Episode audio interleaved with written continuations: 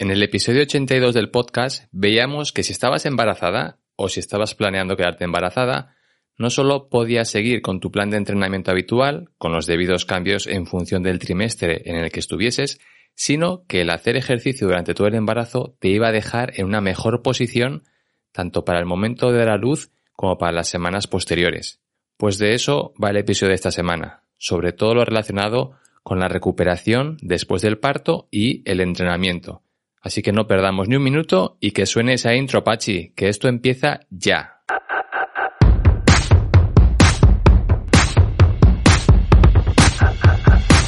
Frecuencia Fitness, el lugar de encuentro semanal para estar al día de todo lo relacionado con la nutrición, hábitos saludables y entrenamiento de fuerza. Con Daniel Rubio. Frecuencia Fitness. El podcast de cada semana. Aprende a estar más fuerte y no come tanta comida. ¡Empezamos!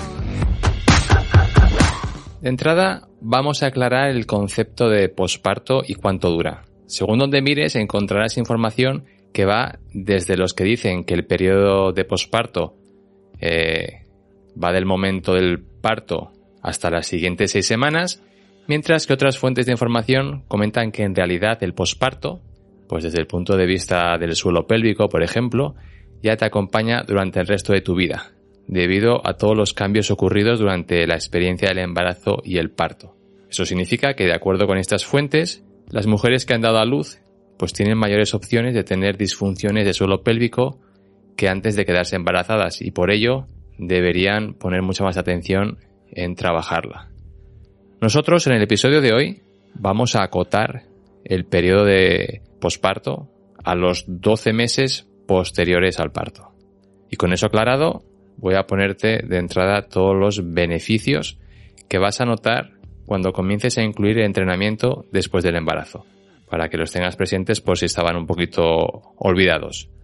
Entre ellos está el reducir los niveles de depresión y ansiedad posparto, mejorar tu composición corporal, reducir el riesgo de padecer eh, enfermedades coronarias, reducir los riesgos de padecer enfermedades cardiovasculares, mejorar tu control emocional, mejorar tu descanso, reducir los dolores de espalda, por nombrar algunas. Hay más.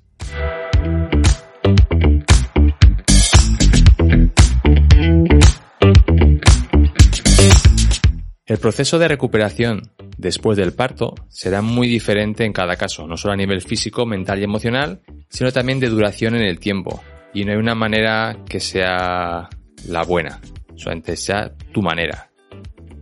La depresión posparto, debido entre otros motivos a la cascada de cambios hormonales que se produce después de haber parido y comenzar a dar de mamar al bebé, también variará en duración dependiendo de todos los factores mencionados arriba y con ello irán también las ganas de empezar a retomar los hábitos de ejercicio pues que esa mamá venía practicando antes de dar a luz. Una vez que la falta de descanso, debido a las pocas horas de sueño que la nueva mamá tiene, pues vaya reduciéndose.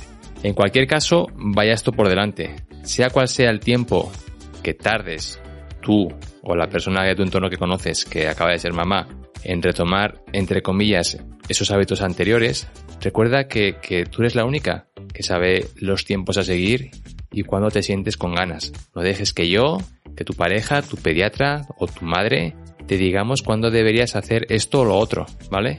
Tienes todo el derecho de mandarnos a la mierda. Así, sin florituras. En parte por culpa de las revistas, donde aparecen estas famosas de turno, saliendo del hospital dos días después de haber dado a luz, fantásticas de la muerte, como quien ha ido allí a hacerse un análisis de sangre y no a sacar un ser vivo dentro de su cuerpo, muchas mamás se sienten frustradas cuando ven como cuatro semanas después de haber parido, su cuerpo todavía está muy lejos de la forma anterior. Las estrías en la tripa, la piel caída, el estómago blando como plastilina y encima hinchado todavía, no ayudan ni un poquito a subir su autoestima. Así que de nuevo otro recordatorio. Lo que hagan esas famosas que posan divinas de la muerte con una sonrisa profiden a la puerta del hospital para que los fotógrafos inmortalicen el momento, no es un reflejo de la realidad del 99,9% de las mamás. Y por ello, no te quieras comparar con ese 0,1%, En parte también por todos esos artículos con enunciados del tipo Quítate la tripa de mamá con estos cinco ejercicios en menos de un mes. O cómo recuperar una tripa plana con este aparato electrónico en cuatro semanas. Cuatro semanas. Cuatro semanas. Cuatro semanas.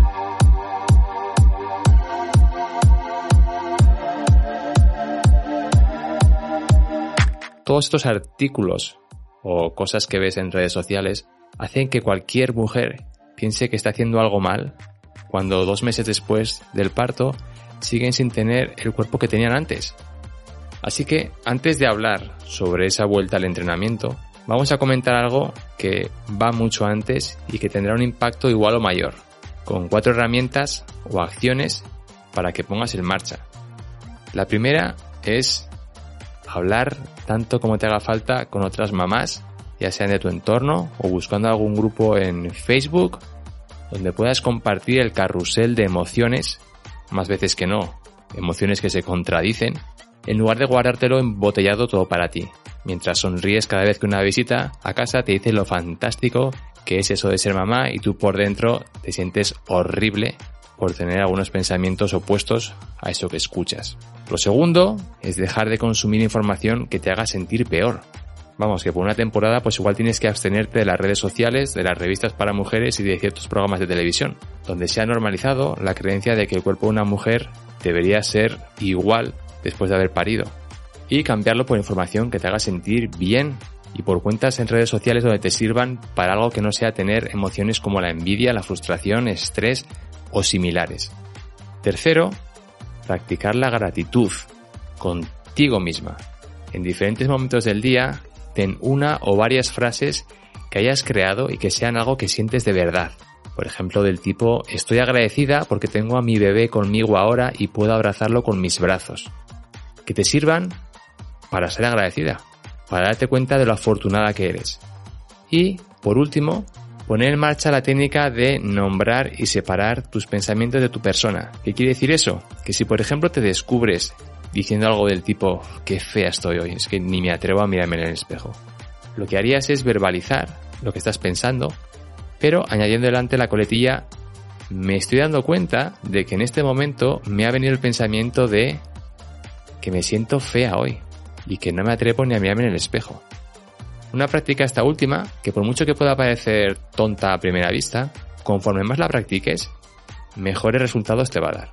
Estos cuatro puntos que acabas de escuchar en realidad son cosas que deberían formar parte de tu credo diario, estés o no embarazada, acabes o no de dar a luz, pero que especialmente durante este periodo, donde hay tantos pensamientos y emociones enfrentadas dentro de tu cabeza casi a diario, te servirá para tener una base más sólida a nivel mental y emocional.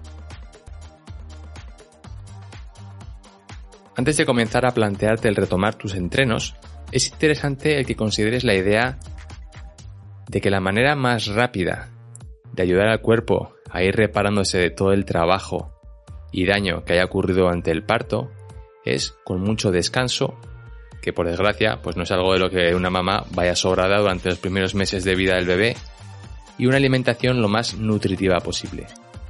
Esos dos bloques deberían ser prioridad número uno, muy por encima de comenzar a entrenar por muchas ganas que tengas de recuperar la figura para sentirte otra vez mejor contigo misma. Dicho esto, el primer paso en tu vuelta al entrenamiento sería a través de la respiración. Aprender y practicar a respirar de la manera correcta, que es con una respiración por la nariz y en 360 grados, como alguna vez anterior hemos comentado. De esa manera, el ir practicando a diario tu respiración en diferentes momentos que puedas encontrar, conseguirás que tu suelo pélvico, que ya lo habíamos mencionado antes, vaya fortaleciéndose de manera indirecta y con ello disminuyendo el dolor de espalda baja, la incontinencia urinaria, el riesgo de prolapsis que podrías estar padeciendo. Al mismo tiempo que comienzas a trabajar en tu respiración, si te ves con ganas, puedes ir añadiendo minutos sueltos aquí y allá de movilidad en la zona torácica, caderas, tobillos y también movimientos de estabilidad. Ambas cosas que van a servir para que vayas dándole al cuerpo pequeñas mini dosis de movimiento de una manera muy suave y progresiva, sin necesidad todavía de empezar a trabajar fuerza ni nada que se le parezca. Me acabo de dar cuenta de que al comienzo del episodio no te he dicho que antes de eh, empezar a ejercitarte tienes que tener el visto bueno de tu médico de cabecera. Así que te lo digo ahora, ¿vale? Con eso aclarado y dando por hecho de que ya llevas unas semanas practicando lo que acabas de escuchar hasta el momento, vamos a ver cuáles son las barreras más habituales que suelen tener las mamás durante esos meses de posparto que les hacen ir dejando pasar la idea de retomar el ejercicio.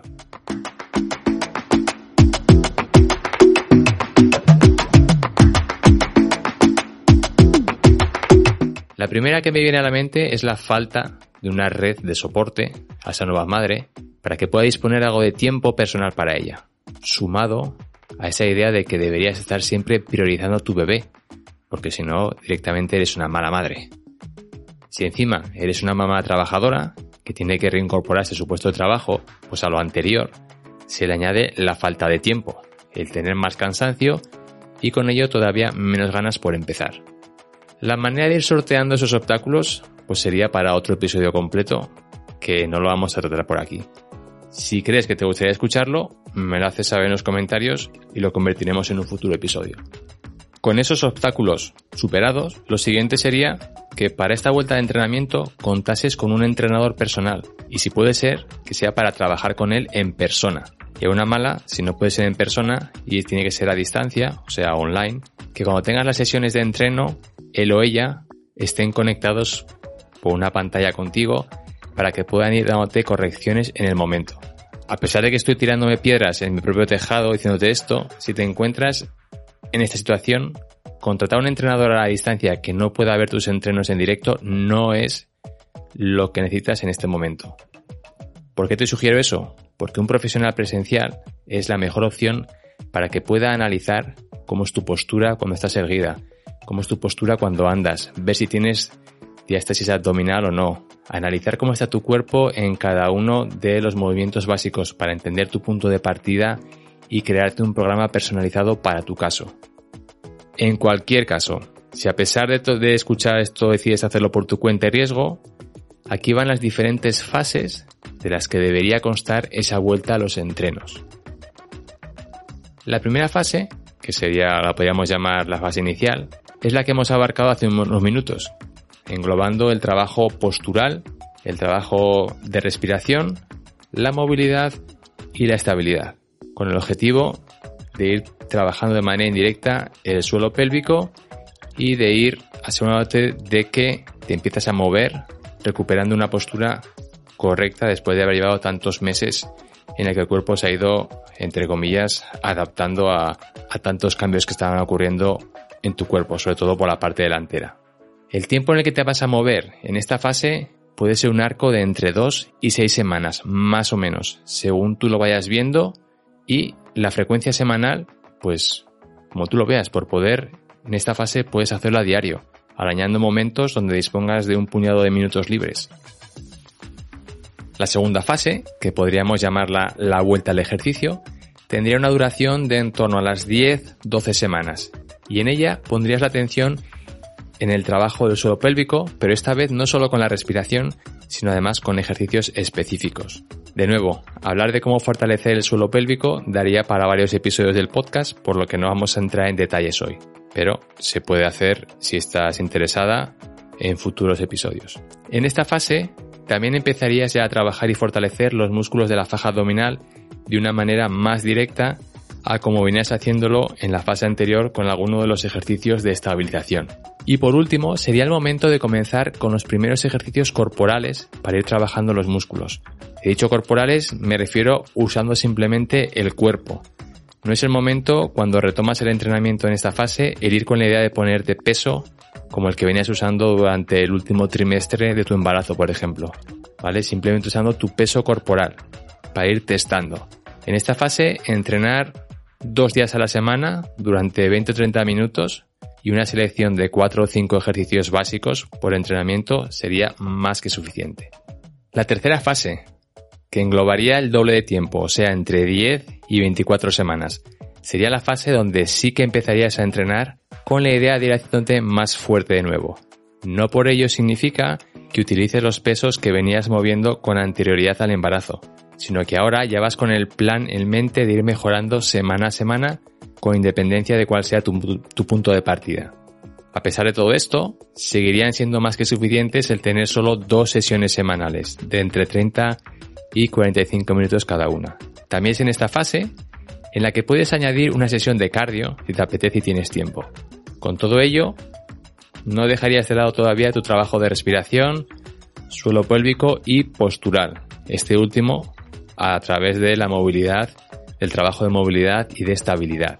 Y finalizada la tercera fase, ya estarías en condiciones o muy cerca de ellas de encontrarte en una posición tal que te permita comenzar a elegir los objetivos físicos que busques, como venías haciendo antes del embarazo. Y por ello, ahora sí, empezar ya a tener cambios drásticos para bien, tanto a nivel físico como a nivel de, de marcas de entrenamiento. Recuerda, todo lo dicho anteriormente no está escrito en piedra, solo tú sabes el ritmo a que tu cuerpo va a ir recuperándose y por tanto el ritmo al que volver a tus entrenos.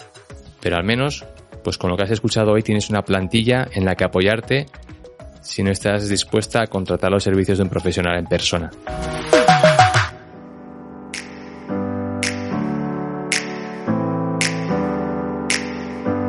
Y con esto, pues concluye el episodio de hoy. Ya sabes que puedes encontrarme a diario en Instagram con más contenido gratuito bajo la cuenta de Frecuencia Fitness 40, 40 con número. Te animo a que compartas el episodio en tus redes sociales y grupos de WhatsApp, así como que me hagas saber a través de comentarios, valoraciones de estrellas o cualquier otra acción similar lo que piensas del mismo. Gracias de corazón por estar aquí una semana más y nos vemos dentro de 7 días. Chao. Producción y edición de Iván Pachi Gómez, bajo la dirección de Daniel Rubio. Puedes escuchar este contenido en Spotify, Apple Podcast o iVoox y síguenos en Instagram como Frecuencia Fitness 40.